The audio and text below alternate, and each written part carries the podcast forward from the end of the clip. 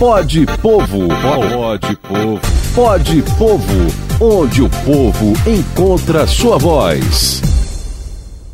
Está começando mais um Pode Povo, o podcast do Sindipetro NF, onde você encontra a sua voz. Com a gente hoje, Teseu Bezerro, coordenador geral do Sindipetro NF. Teseu, hoje comemoramos o Dia da República, proclamação da República. Eu queria que você falasse um pouco sobre isso e o que, que, tem a ver, porque a gente, na verdade, fica muito ligado a isso, aos livros, né, nos bancos das escolas. Mas o que, que o dia da proclamação da República tem a ver com o dia a dia do trabalhador, Teseu? Bom dia, Cláudio. Bom dia aos companheiros, companheiras, todos os ouvintes da rádio Folha FM. A gente está aqui mais um Pódio Povo que, por sinal, tem sido um sucesso. A repercussão tem sido muito boa a gente tem recebido um bom retorno do, do, do, de todos os campistas em relação ao Pó de Povo e queria agradecer, aproveitar para agradecer o nosso Pó de Povo. Mas a questão da República, né, a proclamação da República, parece uma coisa distante da gente, que a gente vê nos livros de história e que muitas vezes a gente acha que não está relacionado com o nosso dia a dia. Mas vamos pegar aqui, ao pé da letra, o que, que significa república. A palavra república vem de res pública, que significa coisa pública aquilo que pertence a todo mundo, um bem comum. É como um regime de governo, significa aquele que o governante é eleito pelo povo, não é um rei nem uma rainha, por exemplo.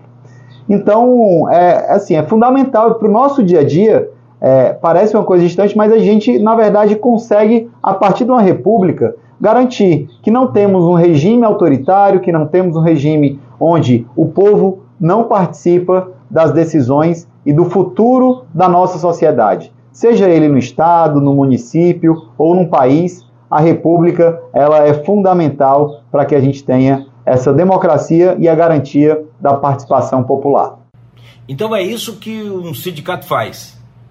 Isso. Um sindicato ele é um bom exemplo de uma forma republicana de fazer com que as coisas funcionem, porque o sindicato ele é exatamente essa representação dos trabalhadores que olham, se organizam e falam: não, nós tomamos as rédeas da situação e vamos, a partir de agora, fazer toda a negociação das condições de trabalho, das condições dos direitos dos trabalhadores que estão ali trabalhando e gerando aquela riqueza, e a partir daí a gente começa a interferir dentro do processo produtivo, seja com, com a, uma condição de trabalho melhor, com salários melhores e até mesmo conseguindo influenciar na política.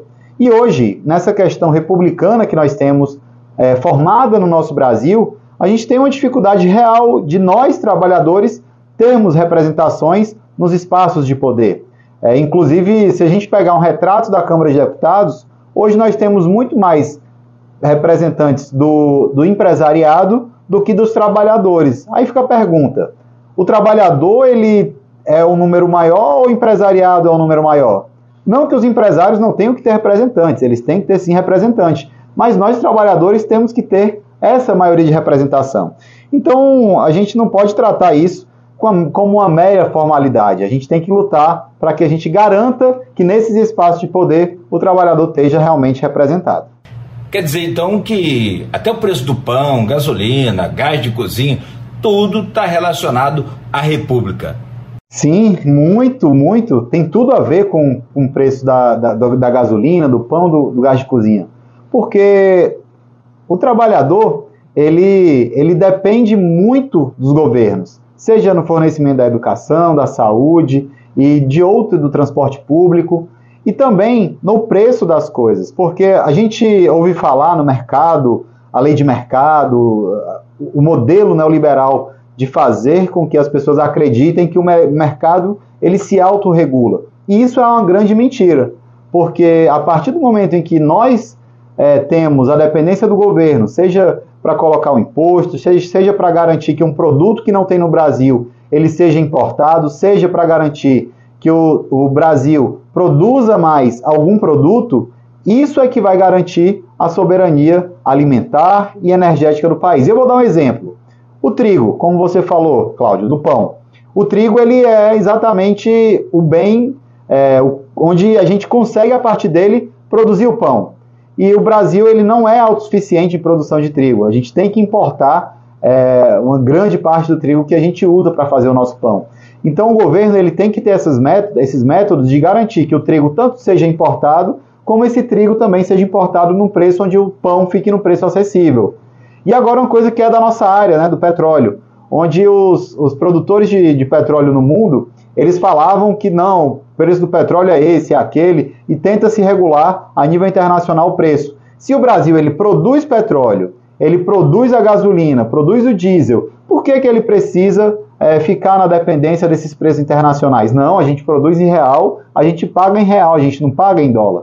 Então foi até um grande desafio né, do governo Lula, é, do governo atual, de ter, fei de ter feito esse enfrentamento com o mercado que falava que o mundo ia desabar se fosse quebrado o PPI. E aí a gente compara o preço que estava a gasolina e os combustíveis no ano passado e o preço que eles estão agora. Então, essa lei de mercado ela não se sustenta. Os governos eles são fundamentais e a república, a democracia, eles servem exatamente para que os governos possam agir usando o bem do povo para o povo.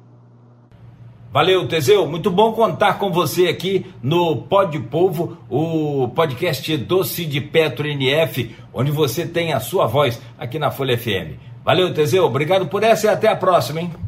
Até a próxima, Cláudio, ouvintes todos que estão aqui mais uma vez na Folha da Manhã. A gente agradece, deixa aquele abraço e a gente continua a nossa conversa nas redes sociais da Folha da Manhã, do Sindipetro NF e na minha Teseu Petroleiro. Um abraço.